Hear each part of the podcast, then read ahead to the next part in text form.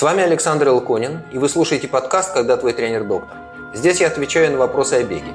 Я ультрамарафонец, трейлранер, основатель и тренер бегового клуба «Эра». По образованию я врач, кандидат медицинских наук. Медицинские знания помогают мне в тренерской работе, поэтому задавайте ваши вопросы на сайте «Эроран» и слушайте ответы каждую субботу. Добрый вечер, дорогие друзья! Вас приветствует беговой клуб «Эра» и его основатель, он же тренер, он же доктор Александр Илконин. И сегодня в нашем подкасте мы поговорим о том, в чем состоит работа и искусство тренера по бегу. Что нужно знать, чтобы писать тренировочные планы для бегунов? И как и можно ли самому стать тренером по бегу, значит, сначала для себя, а потом для других? И в нашем подкасте мы будем отвечать на вопросы наших слушателей, но при этом Александр подготовил лекцию, презентации, которую видят те, кто смотрит нас в YouTube. Ну и мы начинаем с вопроса Александра из Грузии. Александр спрашивает. Год назад я задавала вопрос, что нужно, чтобы быть тренером. Действительно, было такое. Александр был в нашем кемпе в Кемере в новогоднем, и вопрос такой задавал, подтверждаю. А сейчас Александр хочет задать, спросить, а куда бы сам Александр Илконин посоветовал пойти учиться на тренера?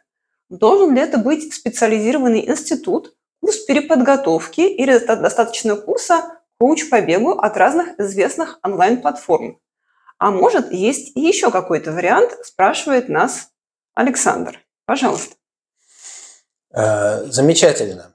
Когда-то давным-давно я озадачился вопросом, как построить тренировочный процесс.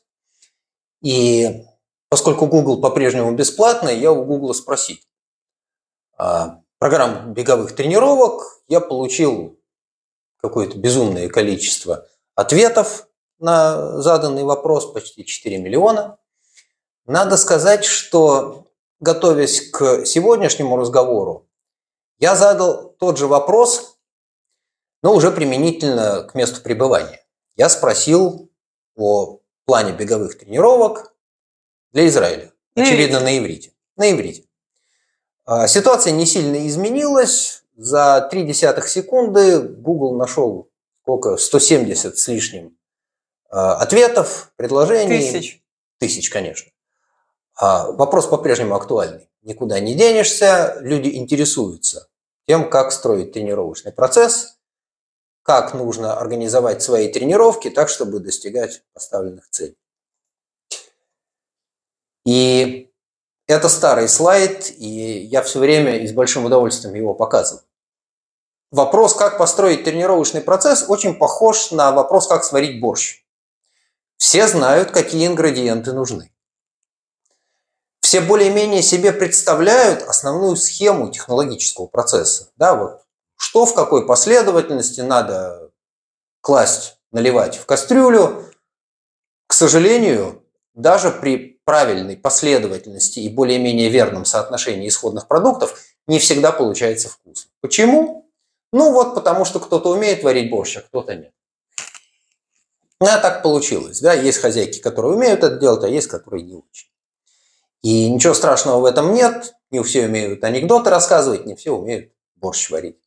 Не все умеют делать тренировочный процесс так, чтобы, если сам себе его пишешь, самому достигать поставленных целей, если для кого-то это делаешь, чтобы твоего подопечного получалось, ну, это жизнь.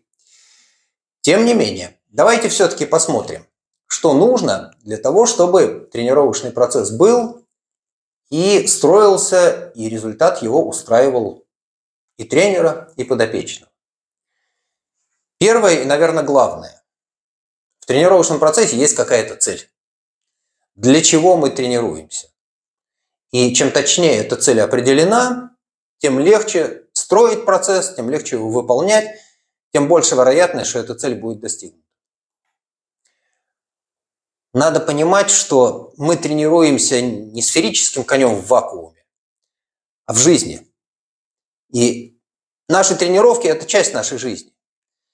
И поскольку наша жизнь тоже как-то меняется, и тренировки меняются вместе с нашей жизнью, нельзя тренироваться вот в полном отрыве от нашей жизни. Никуда не денешься. Всегда что-то происходит, Всегда что-то приходится менять, всегда что-то меняется. Очень важно понимать, что без обратной связи процесс мертв. Если нету обратной связи, то, что написано в плане, расходится с тем, что происходит в реальной жизни, очень быстро. Две-три недели и иногда в противоположные стороны разбегается. Жизнь пошла своим путем, а то, что написано в плане, ну, то там и написано, оно так в плане и остается. Можно этот план выкинуть, можно его повесить на стенку, на дверь туалета с обратной стороны, куда хотите. Да, он не имеет никакой практической ценности. Если он не привязан к сегодняшней жизни. И очень важно понимать, что к одной и той же цели часто можно прийти разными путями. И от вас зависит, каким путем вы туда пойдете. Я попытался каким-то образом вспомнить, посмотреть, каким образом люди вообще приходят к тому или иному варианту организации своих тренировок. То, что чаще всего происходит в жизни. Человек решает, что я хочу бегать, оделся, обулся, оторвал седалище от дивана, вышел и побежал. Сам, один, без плана, так, как это нравится, в соответствии со своими представлениями о прекрасном. Ну вот, побежал. Хорошо. Через некоторое время у многих возникает вопрос, может, я что-то делаю не так? Или у кого-то возникает необходимость объединиться с другими такими же себе подобными. Это естественно, это соответствует человеческой природе. Быть вовлеченным, быть частью группы – это одна из, в общем, базовых человеческих потребностей. Поэтому человек от самостоятельных тренировок переходит к тренировке в группе. Ну, группа по интересам, да, вот навстречал каких-то людей в парке, там, где бегаешь, или на набережной, там, где бегаешь. С одним поговорил, с другим поговорил, примерно прикинули, во сколько начинаем, с какого места. Таких мест не очень много, откуда все начинают. Туда удобно добраться, либо общественный транспорт, либо машину запарковать. В общем, с группой таких же единомышленников. Бегаешь, и следующий шаг начинаешь задумываться о том, что неплохо бы применить на практике те знания, которые по ходу вот этих совместных пробежек от кого-то услышал, где-то что-то прочитал. Ну, получается такой сам себе тренер.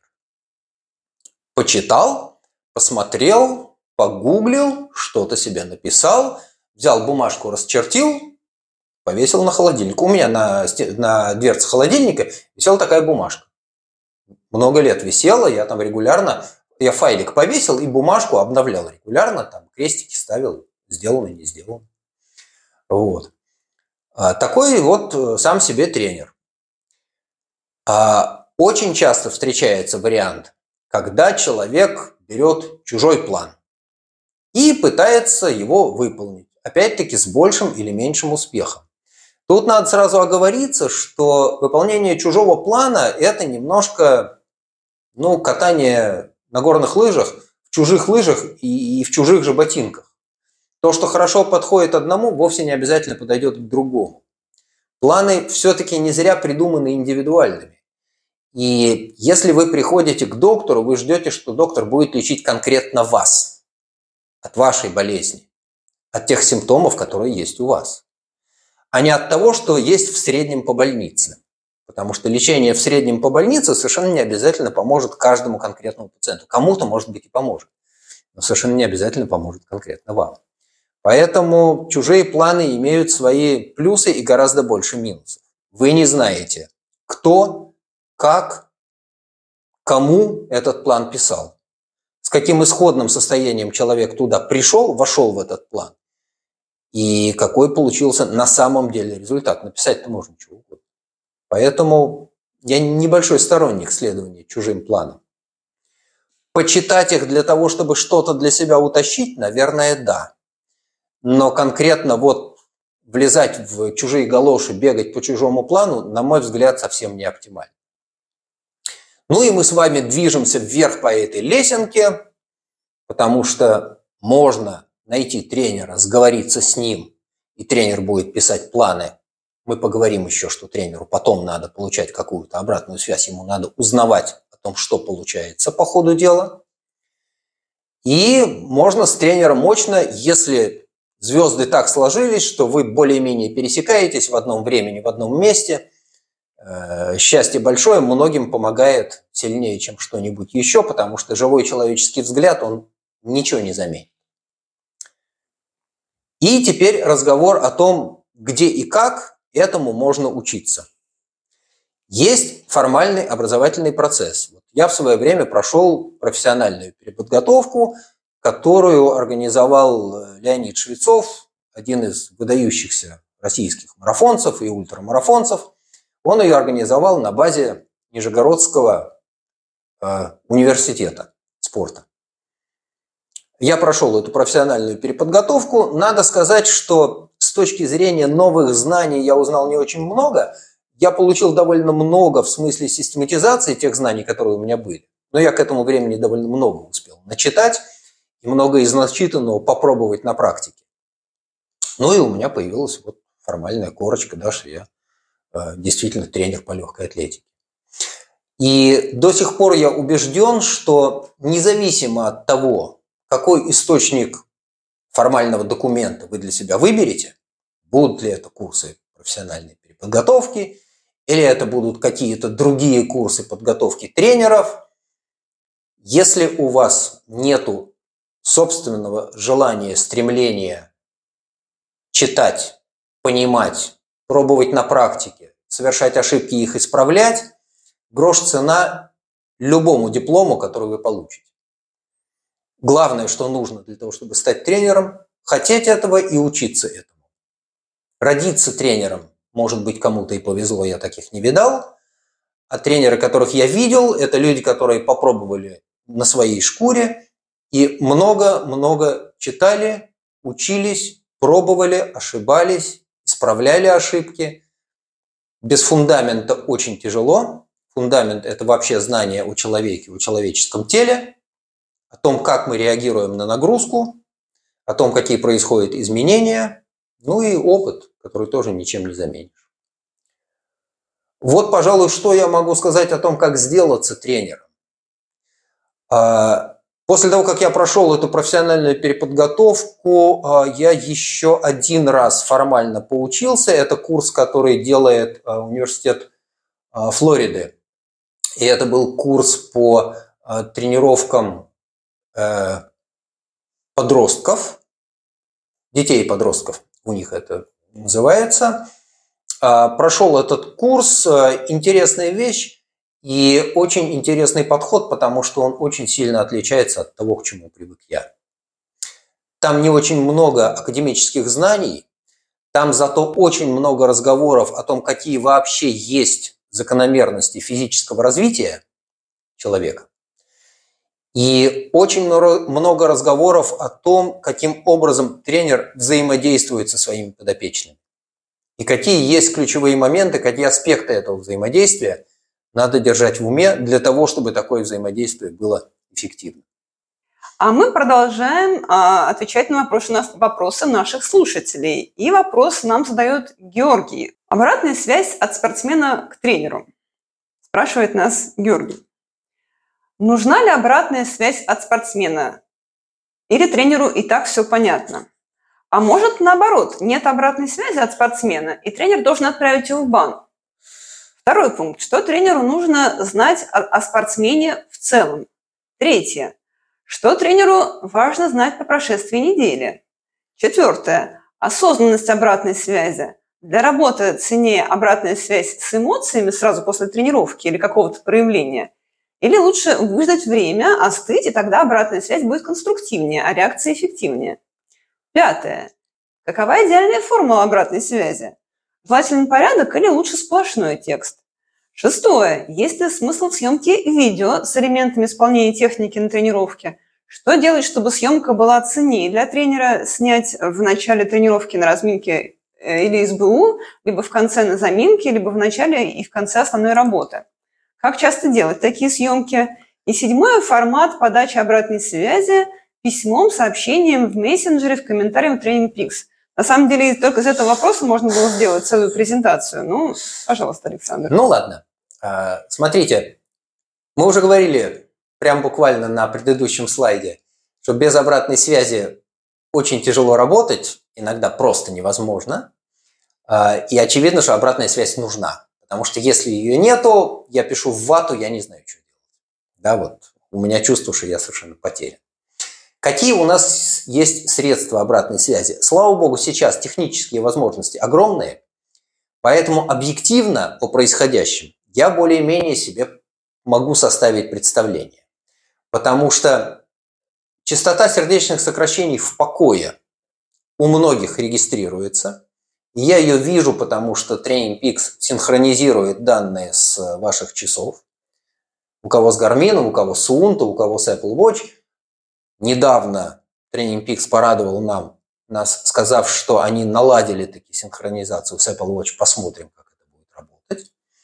Так вот, частота сердечных сокращений в покое регистрируется, это видно.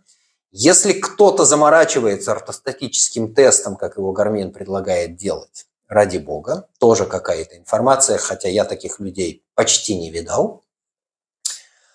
А, мы видим реакцию на нагрузку, с какой скоростью частота сердечных сокращений растет, докуда растет, до каких величин, с какой скоростью частота сердечных сокращений восстанавливается, возвращается к нормальной низкой. Туда же можно приложить сон, и время сна многие регистрируют, большое вам за это спасибо. Если я вижу, что у человека всю неделю меньше 6 часов сна, я сильно задумываюсь, не надо ли сбросить нагрузку, потому что недосып копить нельзя, это опасно. А про аппетит регулярно спрашиваю, если что-то не так.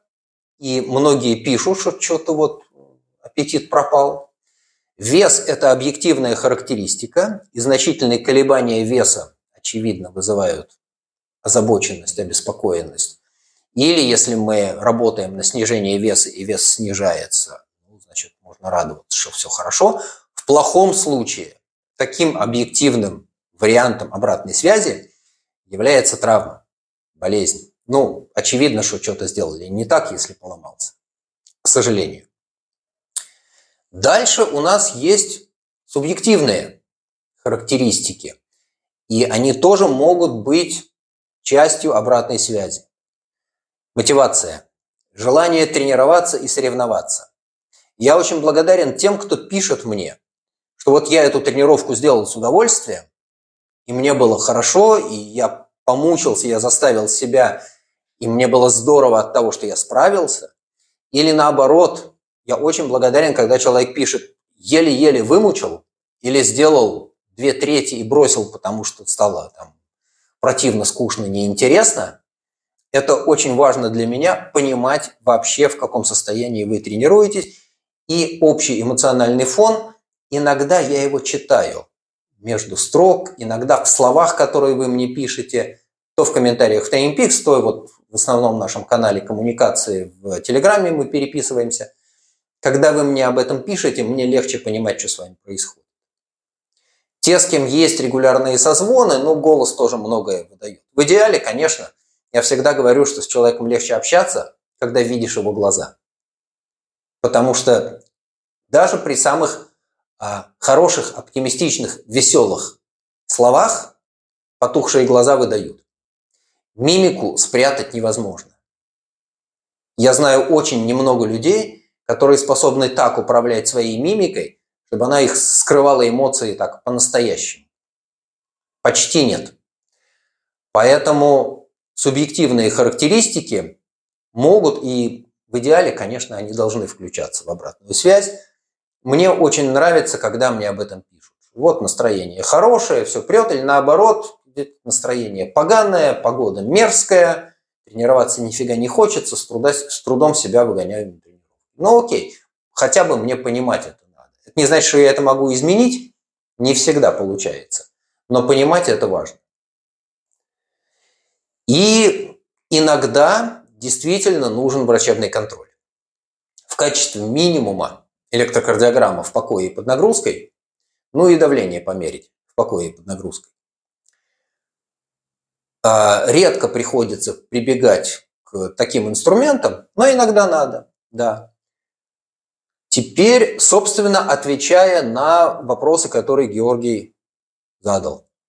В целом, ну, мне надо знать, кто со мной работает формально, да, как человека зовут, возраст, рост, вес. И цель мероприятия, куда идем. Каким путем мы договоримся, но куда идем, знать надо, и целеполагание – это не моя задача. Целеполагание, оно на вашей стороне. Вы говорите, я хочу пятерку, на две минуты быстрее завтра или через две недели. Или я хочу марафон, или я хочу там в следующем году вокруг Эльбруса. Целеполагание ваше. А, очень интересный вопрос. Когда лучше сказать, что было? Сразу после, пока не остыл, потому что это эмоционально нагружено? Или остыть, половину забыть, потом постесняться что-то сказать? Мне очень нравится, когда по горячим следам пишется. Избыточную эмоциональность я отфильтрую, я вообще не очень падкий на эмоциональные всплески, поэтому можете писать смело все, что думаете. И теми словами, которые приходят в голову. Мне будет легче понять, что происходит, в каком вы состоянии, поэтому мне больше нравится, когда по горячим следам. Иногда последующий анализ тоже ценен. Но анализировать мы можем потом и вместе, но если вы пропустили первый ответ, первую реакцию, вы ее уже не дадите. И я ее не узнаю. Поэтому, если есть что сказать после тренировки, ну, напишите эти несколько слов. Это интересно. А по поводу идеальной формулы, я ее придумать не могу. Иногда мне достаточно вот буквально двух-трех слов. Было тяжело, я справился. Нормально. Или не было настроения. Тоже достаточно. Или все было классно, тоже хорошо. Э, мне очень тяжело читать э, длинный текст, который не разбит на абзацы. Ну, в комментариях Training Peaks это вообще тяжело, потому что там окошко для комментариев маленькое.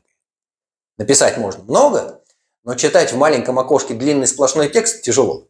Но я так устроен, мне нравятся тексты, которые структурированы, с абзацами. Вот. А видео с техникой. Да, в большинстве случаев. И, по-моему, я почти у всех, кто у меня тренируется, видео просил, смотрел и что-то говорил. Иногда есть смысл возиться с техникой и много что там исправлять. Иногда я смотрю на эту технику, понимаю, что ну окей, вот она такая, какая она есть, там нету огрехов, которые критичны, и тратить время и усилия на коррекцию то ли удастся скорректировать, то ли нет. И не получится ли так, что пытаясь исправить технику, мы поломаем что-нибудь другое? Эм, ну, мы много работаем над техникой. Если вы обратили внимание, у вас специальные беговые упражнения, у вас там какие-то мои пояснения, особенно тем, кто требует улучшения техники, я стараюсь написать, какие ощущения должны быть при каком движении, но чтобы э, мучить человека какими-то специальными э, усилиями по исправлению техники, мне это не очень нравится. Я считаю, что техника должна эволюционировать. Мы можем следить за тем, как происходит эта эволюция. Мы можем отмечать, что что-то вот у нас подвинулось, что-то еще не подвинулось, куда-то еще надо работать, обсуждать это. Да, время от времени видео смотреть. А, надо понимать, что эволюция техники – это процесс совсем не быстрый. Да, вот исправление техники бега за две недели, за три тренировки, на мой взгляд, это типа японского языка за два месяца. Так не бывает. Нужно время для того, чтобы сформировать новые двигательные навыки. Нужно, чтобы эти навыки плотно засели в подкорке, чтобы их выполнение сделалось автоматически, без произвольного контроля. Это требует времени, это требует настырного повторения, тысячи повторений. Поэтому спокойненько работаем в выбранном направлении. Да, надо держать в голове, что вот следи за частотой шагов, например. Да? Но это значит, что раз в минуту, раз в две минуты включить внутренний метроном. посчитать себе. Раз, два, три, четыре. Раз, два, три, четыре. Раз, два, три, четыре. Ну или какой-то другой способ, если мы говорим о частоте шагов. Да? Если мы говорим о положении рук, ну окей, точно так же, раз в полторы-две минуты включить себе напоминалку. Большой палец лежит на указательном, кисть в нейтральном положении, направлена вперед, рука двигается как маятник, качается в плечевом суставе вперед-назад, не переходя за среднюю линию тела и так далее. Значимо это особенно тогда, когда мы говорим о быстром беге. Чем быстрее бег, тем больше потери от дефектов техники. Если речь идет о том, что предстоит преодолеть 50 километров по бездорожью с буреломом, ну какая там будет техника бега, какая она и будет. Сильно не изменится. Это не значит, что надо болтать кистями. Вы от этого быстрее точно не побежите. Но чрезмерно усердствовать в работе над техникой бега, когда предстоит тяжелый трейл по бурелому или по глубокому снегу. Вот люди собираются бежать Мэтт Фокс. Ну, какая техника есть, такой и побежим. Поэтому при всей моей любви к совершенствованию техники бега никак не первое, никак не главное в том, что мы тренируем. И формат обратной связи мне нравятся комментарии в Training Peaks, потому что они позволяют конкретно привязать то, что человек сказал, к той самой тренировке, о которой он это говорит. А, я с большим удовольствием читаю отчеты за неделю в Телеграме или по электронной почте, такие тоже есть. А, и есть люди, которым нравится, которым хочется голосовой контакт. Ради бога, договариваемся о времени созвона, созваниваемся, разговариваем, слушаем. Опять-таки, мне очень нравится, когда помимо того, что мне рассказали, оно где-то написано. Потому что потом это можно пролистать, найти и прочитать. Сказанное, ну дай бог, я какие-то заметки напишу по ходу дела, я это делаю.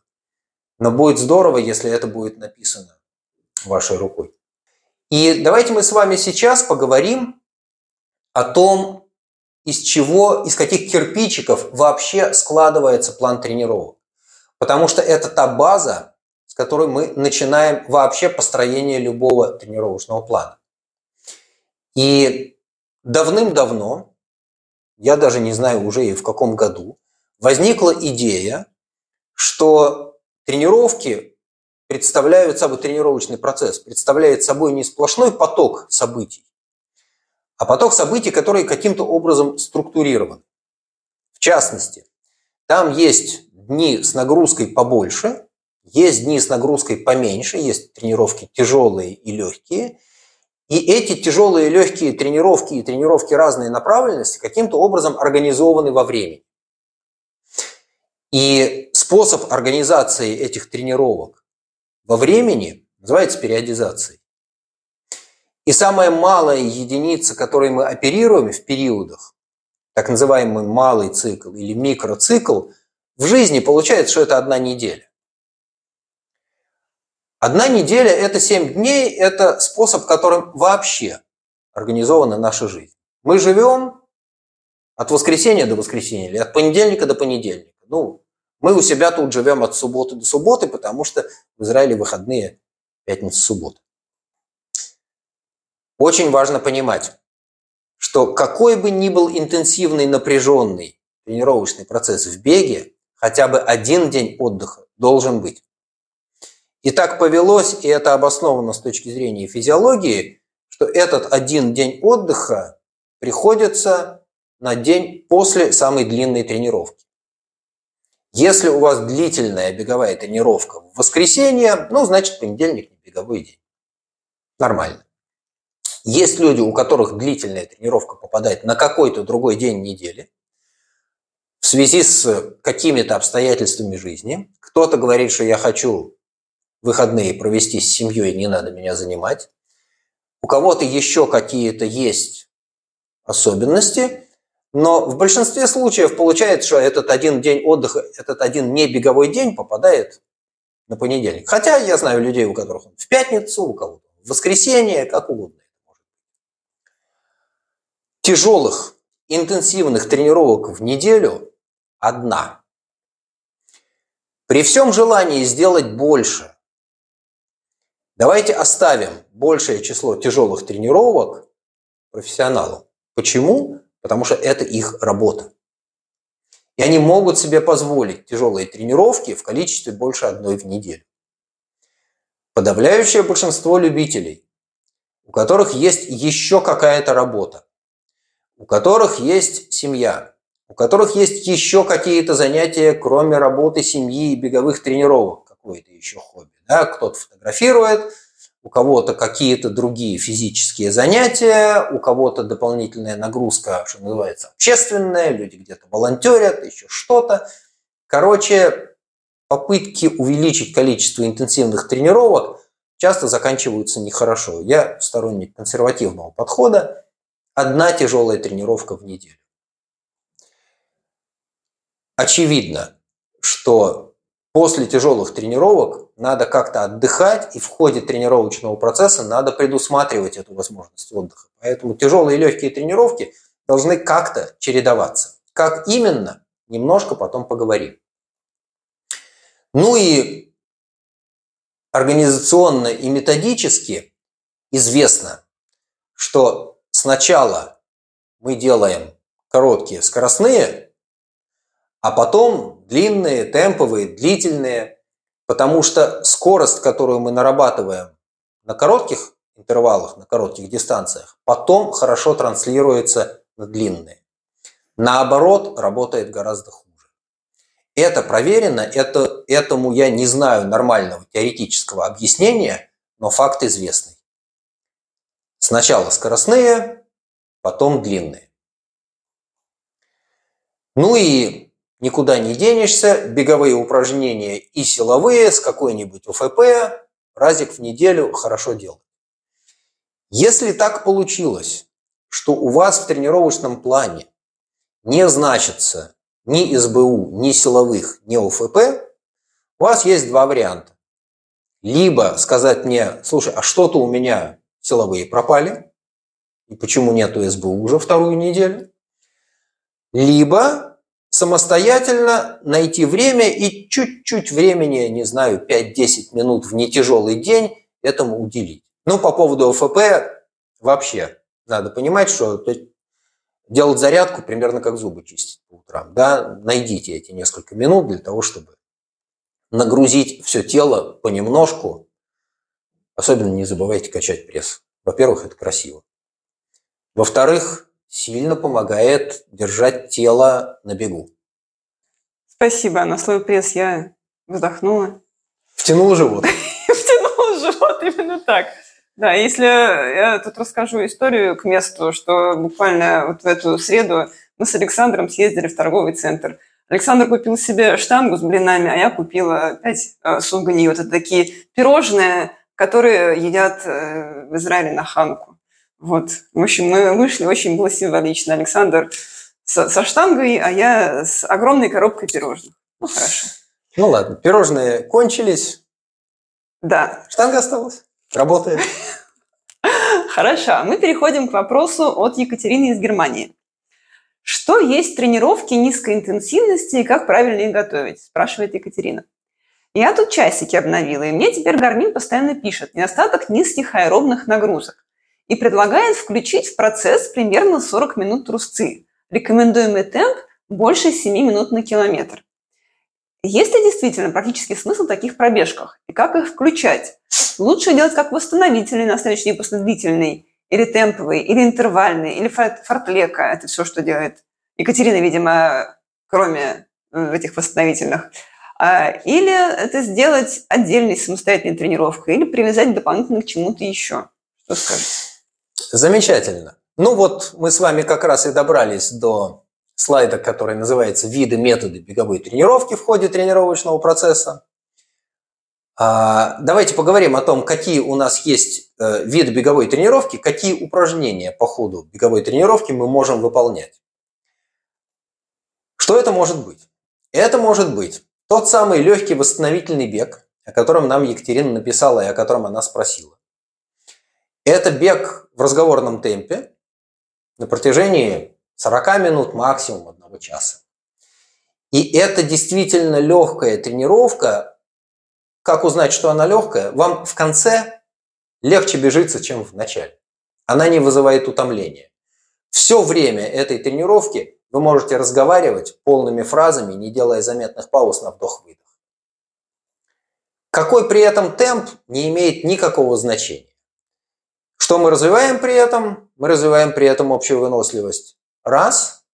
И мы выполняем то самое активное восстановление после тяжелой работы. Опять-таки известно, что активное восстановление работает лучше, быстрее, чем пассивное. И эти легкие восстановительные тренировки как раз и нужны для того, чтобы побыстрее восстановиться. Известно, что если на следующий день после тяжелой тренировки легонечко побегать, пошевелиться, в конце сделается легче, чем было в начале, ну, в идеале. Да, если вы правильно подобрали интенсивность и продолжительность нагрузки, вам в конце будет легче. И вот такие легкие пробежки снижают частоту и выраженность отсроченной мышечной боли, если вы действительно тяжело поработали в предыдущий день. А что еще у нас есть? А еще у нас есть короткая, быстрая, скоростная работа. И что мы при этом развиваем? Мы развиваем силу и скорость. У нас есть длительный бег.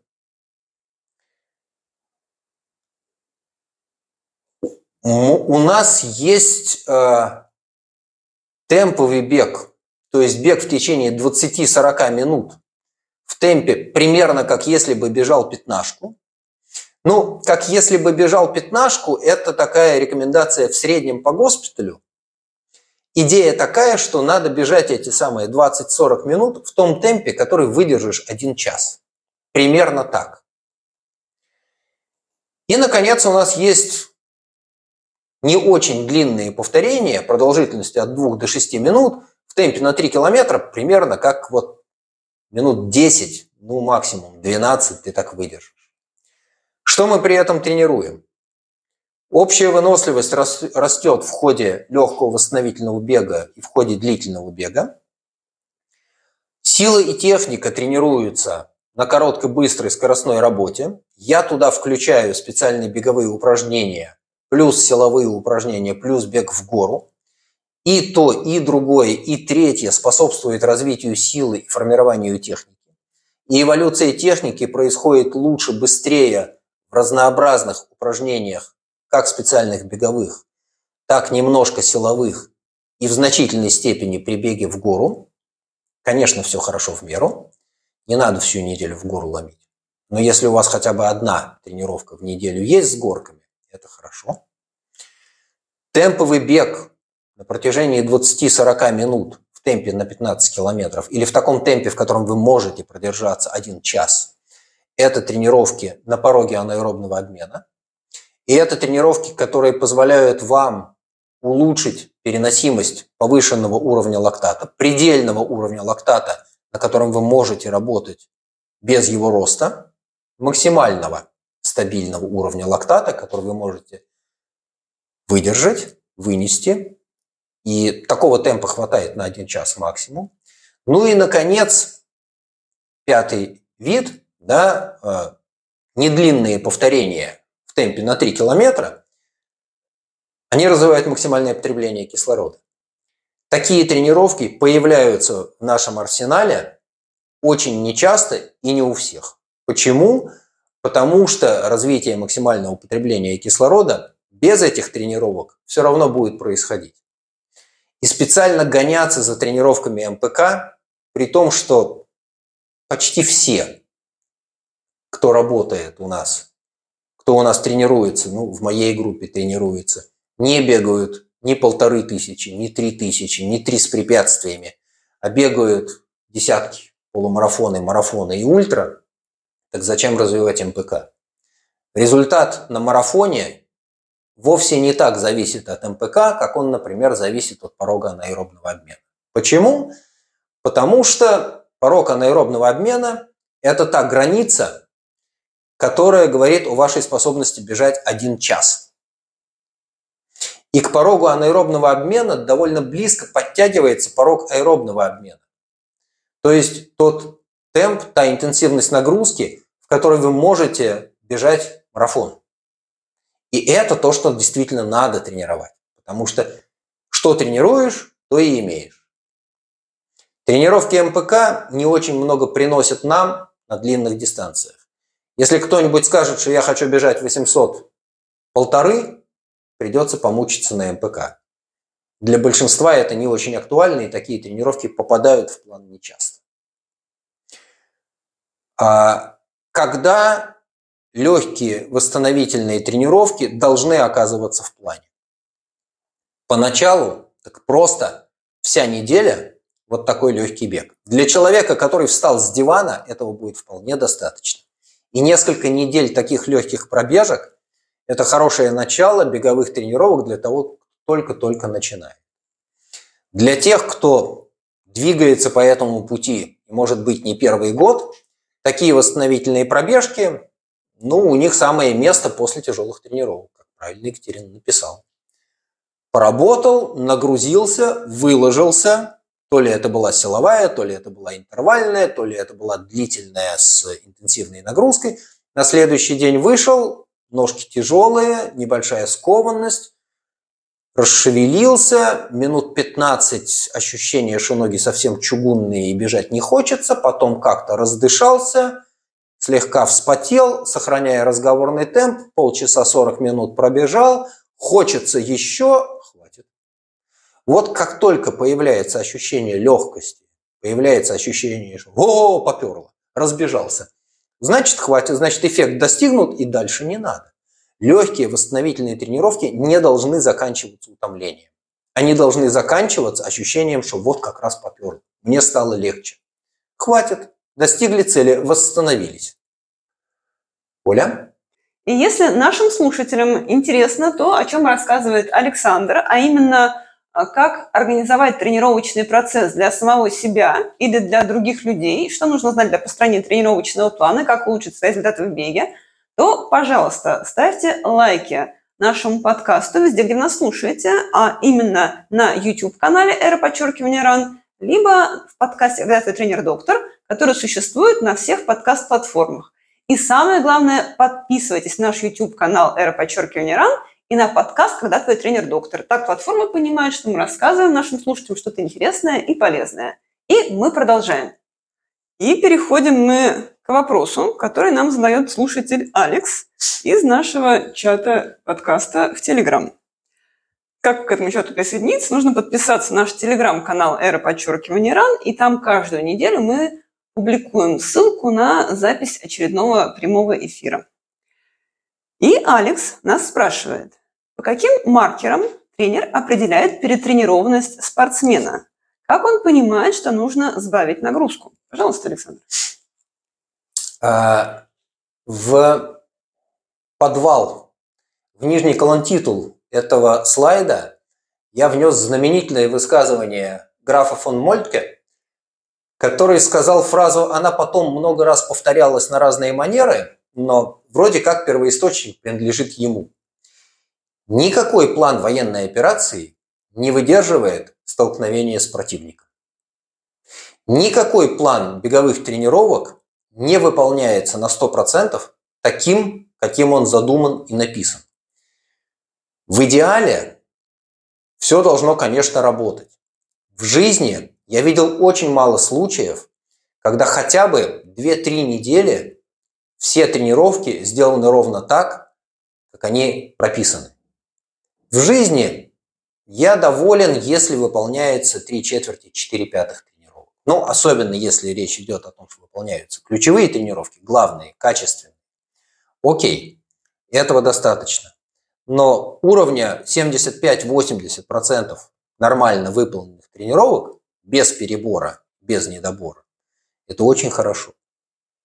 От чего происходят вообще отклонения от плана? Есть куча разных вариантов, которые описывают, почему так случается.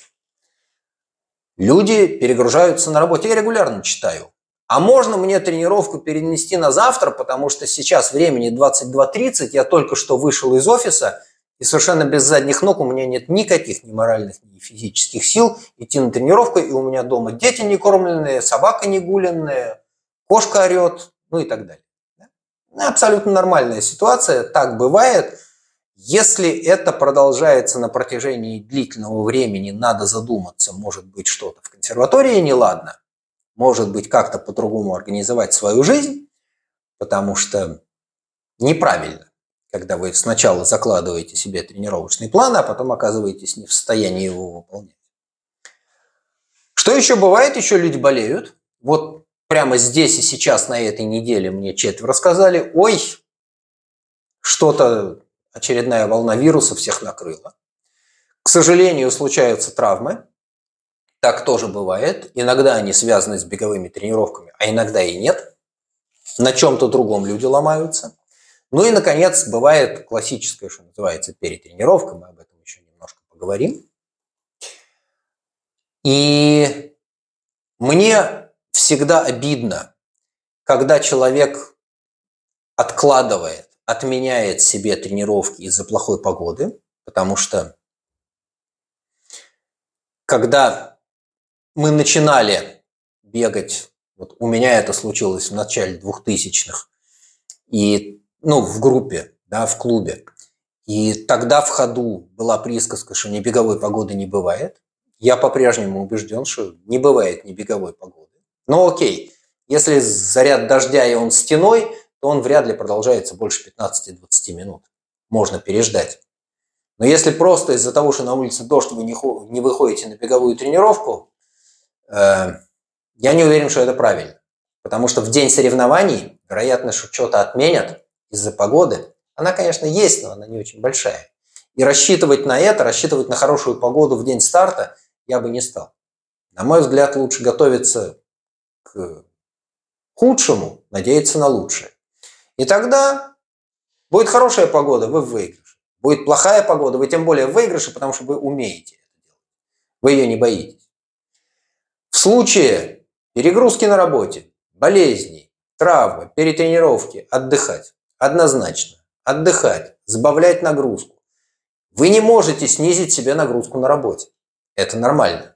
Так чаще всего бывает. Вы не можете сказать, а вот это я делать не буду. А вот этот отчет я формировать, писать не буду, потому что я занят, у меня там вон, марафон на носу. Очень мало людей, которые способны так сделать. Тем более нельзя тренироваться на фоне болезни. Это откровенно опасно, это опасно для здоровья, это, опасно, это может быть опасно для жизни. Совершенно очевидно, нельзя тренироваться на фоне травмы. Или надо сильно менять тренировки на фоне травмы, чтобы ее не усугублять. Что еще бывает? Еще бывает, что какие-то другие активности влезают в нашу жизнь. Иногда видишь, что у человека написано, что он должен час бегать где-то там в легкой аэробной зоне, а смотришь два часа, из которых час где-то ближе к порогу анаэробного обмена, то есть начал в темпе типа марафона, а потом засадил час в темпе полумарафона. Что это было? А это я вот ввязался в дайхард. Меня попросили, я не мог отказаться. Окей, хорошо, но хотя бы дайте мне об этом знать, чтобы я корректировал план. Потому что такие незапланированные тренировки, в первую очередь беговые, особенно когда они связаны с интенсивными нагрузками, прямой путь к тому, чтобы чего-нибудь себе испортить. Ну и есть другая циклическая нагрузка, и на лыжах бегаем, и на велосипеде катаемся, и плавает кто-то, и другой спорт есть. Это все есть. Но полезно знать, что именно с вами происходит, для того, чтобы я мог, соответственно, реагировать. Возвращаясь еще раз к вопросу об обратной связи. Да? Без обратной связи я не понимаю, что происходит. По каким признакам я это знаю? Во-первых, в хорошем случае я это вижу в тренинг Peaks, что лезет что-то, чего не было, или то, чего не должно там быть. Я это читаю в ваших сообщениях, я это вижу в ваших комментариях. Ну и, наконец, я это вижу по результатам. Если я понимаю, что у человека ответ на нагрузку делается хуже, скорость восстановления частоты сердечных сокращений после нагрузки увелич... Э, уменьшается, да, дольше, больше времени нужно на восстановление, но очевидно, что перебор не надо себя загонять. Что надо делать? Надо отдыхать. Иногда я вижу, что человек близок к своему пределу, не знаю почему. Ничего не написано, ничего в тренинг Пикс не видно, мне что-то подсказывает, давай мы его притормозим. Иногда попадаю, стараюсь попадать, спрашиваю, попадаю ли. Общее правило очень простое. Да, три недели нагрузки, четвертую неделю, ну, надо отдыхать. Это я прям вот держу в календаре у себя. Тут секретов нету. Как-то так. И следующий вопрос нам задает Григорий. Как раз а, пишет он о случае, когда а, людей тренируют в группе. Занимаясь в группе трейл-раннинга, тренер раз в неделю пишет программу тренировок, в которой есть скоростная работа один день, ОФП один день и по воскресеньям длительная. В программе, когда тренировки индивидуальные, домашняя работа, написан пульс. Не зоны, а именно частота пульса, рекомендуемая. Соответственно, никаких пульсовых зон мы не определяем, ими не пользуемся. Вопрос, насколько эффективнее будут тренировки, если в них будут использованы понятия пульсовых зон? И насколько важно попадание в эти зоны соблюдать? Пожалуйста, Александр. Ну, смотрите, давайте мы сначала посмотрим, почему вообще у нас что-то происходит в результате физической тренировки. Какие там есть закономерности. И цитата, которую я вычитал в книге «Научный подход в марафонском беге» Арчелли и Кановы, книжка переведена и издана в России, и найти ее можно, она, по-моему, сети чуть не в открытом доступе есть. Так вот, они задают вопрос в самом начале своей книжки. Они пишут, какое средство тренировки лучше всего подходит отдельному спортсмену, в организме которого мы хотим вызвать заданный биологический сигнал, приводящий к специфическим адаптациям, которые в свою очередь приводят к улучшению спортивного результата. Еще раз. Мы проводим тренировку. Мы ее проводим для одного конкретного человека с его особенностями, с его исходными данными, с тем уровнем тренированности, который у него есть сейчас, с той историей тренировок, которая у него есть на сегодняшний день и в соответствии с теми целями, которые перед ним стоят. Вот у нас случилась тренировка. Эта тренировка ввергает организм в состояние стресса.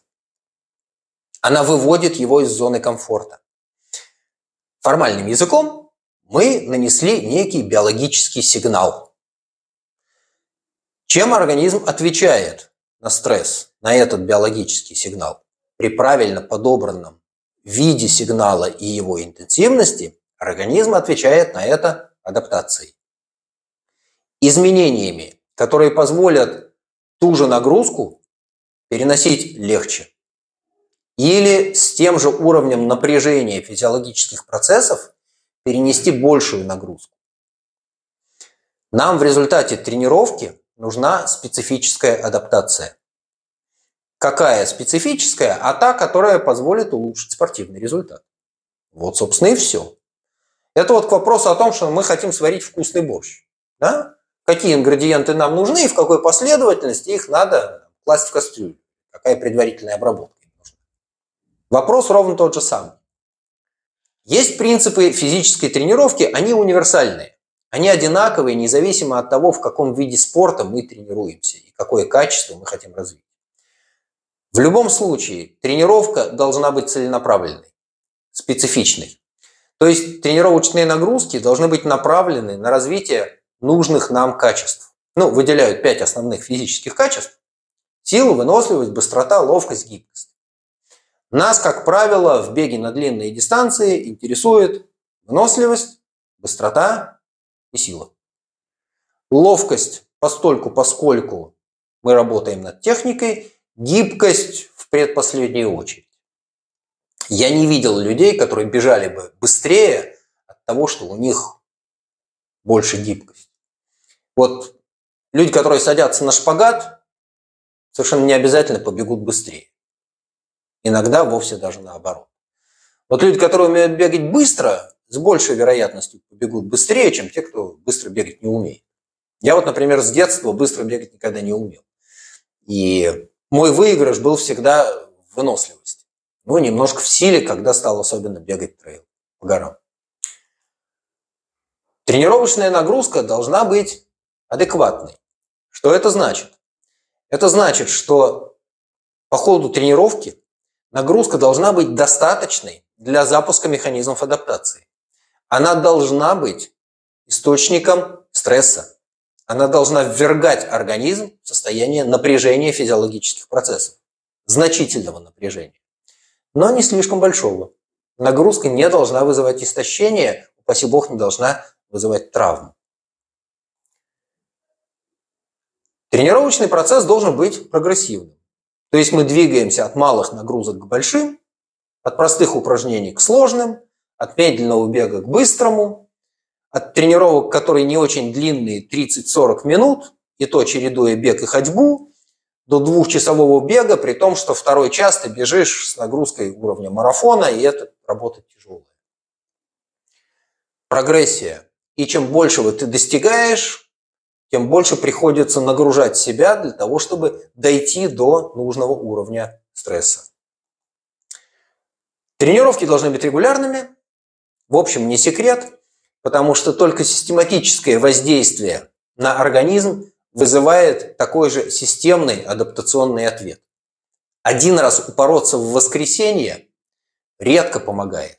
Как правило, нужно несколько тренировок в неделю, но вот я говорю, что идеально это 4-6, распределить нагрузку между ними, какие-то тренировки побольше, потяжелее, какие-то поменьше, полегче, восстановительные, говорили об этом, но тренировки должны быть регулярны. И, наконец, то, что мне тоже очень нравится, я стараюсь, чтобы это воплощалось в планах, которые я пишу, тренировки должны быть разнообразными. Монотонность во-первых, тяжела для нервной системы. И очень у многих монотонные, одинаковые тренировки – это источник негативных эмоций, им делается скучно, у них пропадает мотивация. Вообще любые тренировки без положительного эмоционального подкрепления – это прямая дорога либо к состоянию перетренированности, либо к травме, либо просто к тому, что человек бросает тренировки. Это стало скучно, это стало неинтересно, появилось что-то более привлекательное. Спасибо, до свидания. Ну и, наконец, хочется, чтобы наши тренировки были безопасными. Это, конечно, и, к сожалению, не всегда получается, но стремиться к этому надо. Поэтому я сторонник консервативного подхода, и если мне человек говорит, что у меня чего-то заболело, ну давай мы немножко подождем. Даже если у нас старт на носу, давай откажемся от интенсивных тренировок. Давай хотя бы пару дней дадим остыть острой травме, если она случилась, остыть инфекции, если словил вирус, потому что в любом случае наши тренировки не должны вредить здоровью. Теперь мы поговорим о том, что происходит, если всем прописывают что-нибудь одно и то же.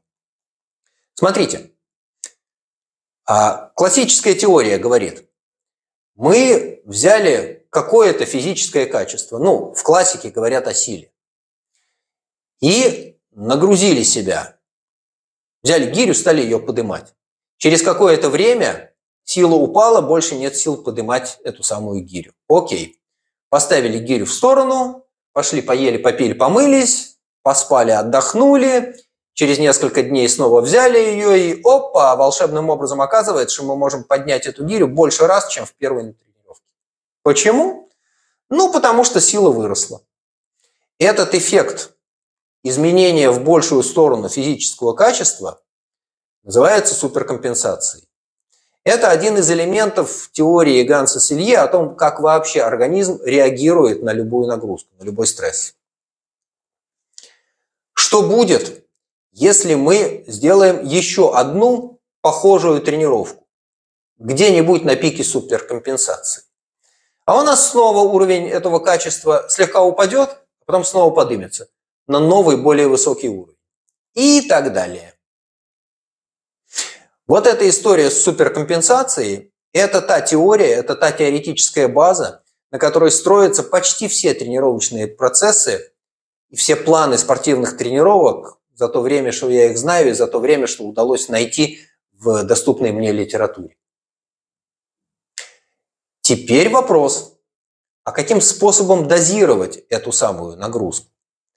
Можно ли прописать одинаковую нагрузку всем? Или она должна быть каким-то способом определена индивидуально? И вот тут вопрос о том, каким образом мы вообще понимаем интенсивность нагрузки в беговых тренировках.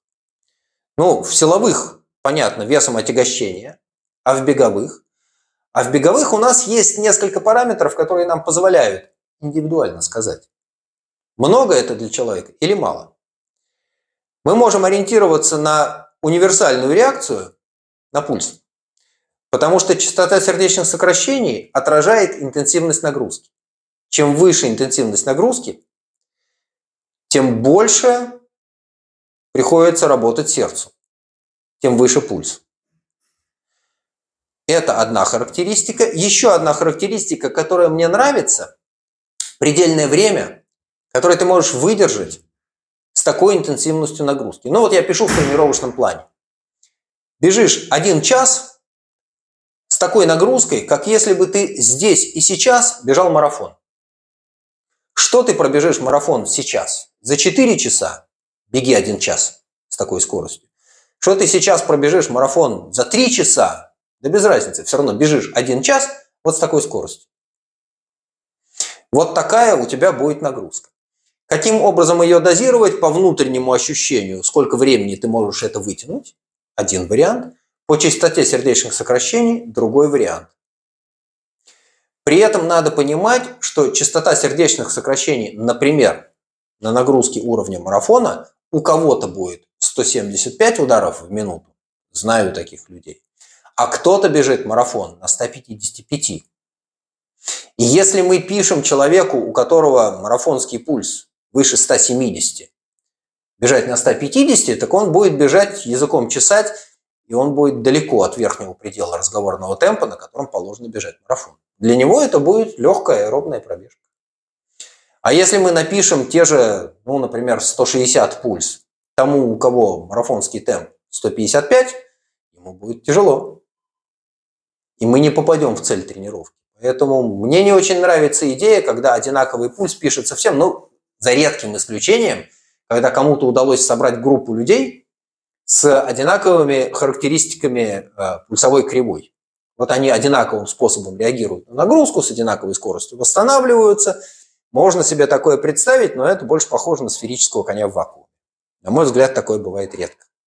Итак, мы в эфире уже целый час. Мы не успели ответить на все вопросы о том, как построить тренировочный процесс. И очевидно, что говорить об этой теме, а как построить тренировочные планы самому себе, а возможно и другим людям, мы продолжим в наших следующих выпусках. И поэтому призываем наших слушателей задавать вопросы Александру на эту тему. Тем более, что автор лучшего вопроса будет получать эробандану. Она белая, красная или черная. Задавать вопросы можно в комментариях к любому видео нашего YouTube-канале «Эра подчеркивания ран», а также в комментариях к любому посту в нашем телеграм-канале «Эра подчеркивания ран». А кто же сегодня задал лучший вопрос, который сегодня получит Эрбандана. А, мне очень понравился вопрос от Георгия про обратную связь. Потому что это ровно то самое, что меня сильно заботит и на что мне приходится отдавать, и не то, что приходится, а то, чему я стараюсь отдавать много времени и сил, это то самое, что позволяет мне работать более качественно. Чем больше обратной связи, чем она более плотная, чем она более подробная, тем мне легче жить. Мне очень нравится, когда мне задают вопросы. Мне очень нравится, когда их задают структурированно, так как это сделал Георгий, поэтому бандана заслуженно его. Спасибо большое Георгию. А все наши слушатели также могут выиграть такую же бандану, как сейчас мне и Александре. И самое главное, если вы хотите на себе почувствовать все эти принципы тренировочного процесса, о которых э, рассказал Александр, то тренироваться у Александра очень легко. Если вы живете в Хайфе, то по четвергам и субботам Александр проводит групповые беговые тренировки, а в пятницу бесплатно выгуливает всех желающих по горам. Это у него такой социальный э, волонтерский проект, который он сам себе придумал и организовал. Если вы а, живете не в Хайфе, но в Израиле, то Александр готов тренировать вас индивидуально, так сказать, face-to-face, отрабатывать с вами технику бега. Если же вы живете и в Хайфе, и в Израиле, а вообще где угодно, любой точке мира, то самый распространенный способ тренироваться с Александром – это онлайн-ведение спортсменов через тренинг Пикс, когда Александр пишет вам беговые планы и вот делает ровно то, о чем рассказывал целый час.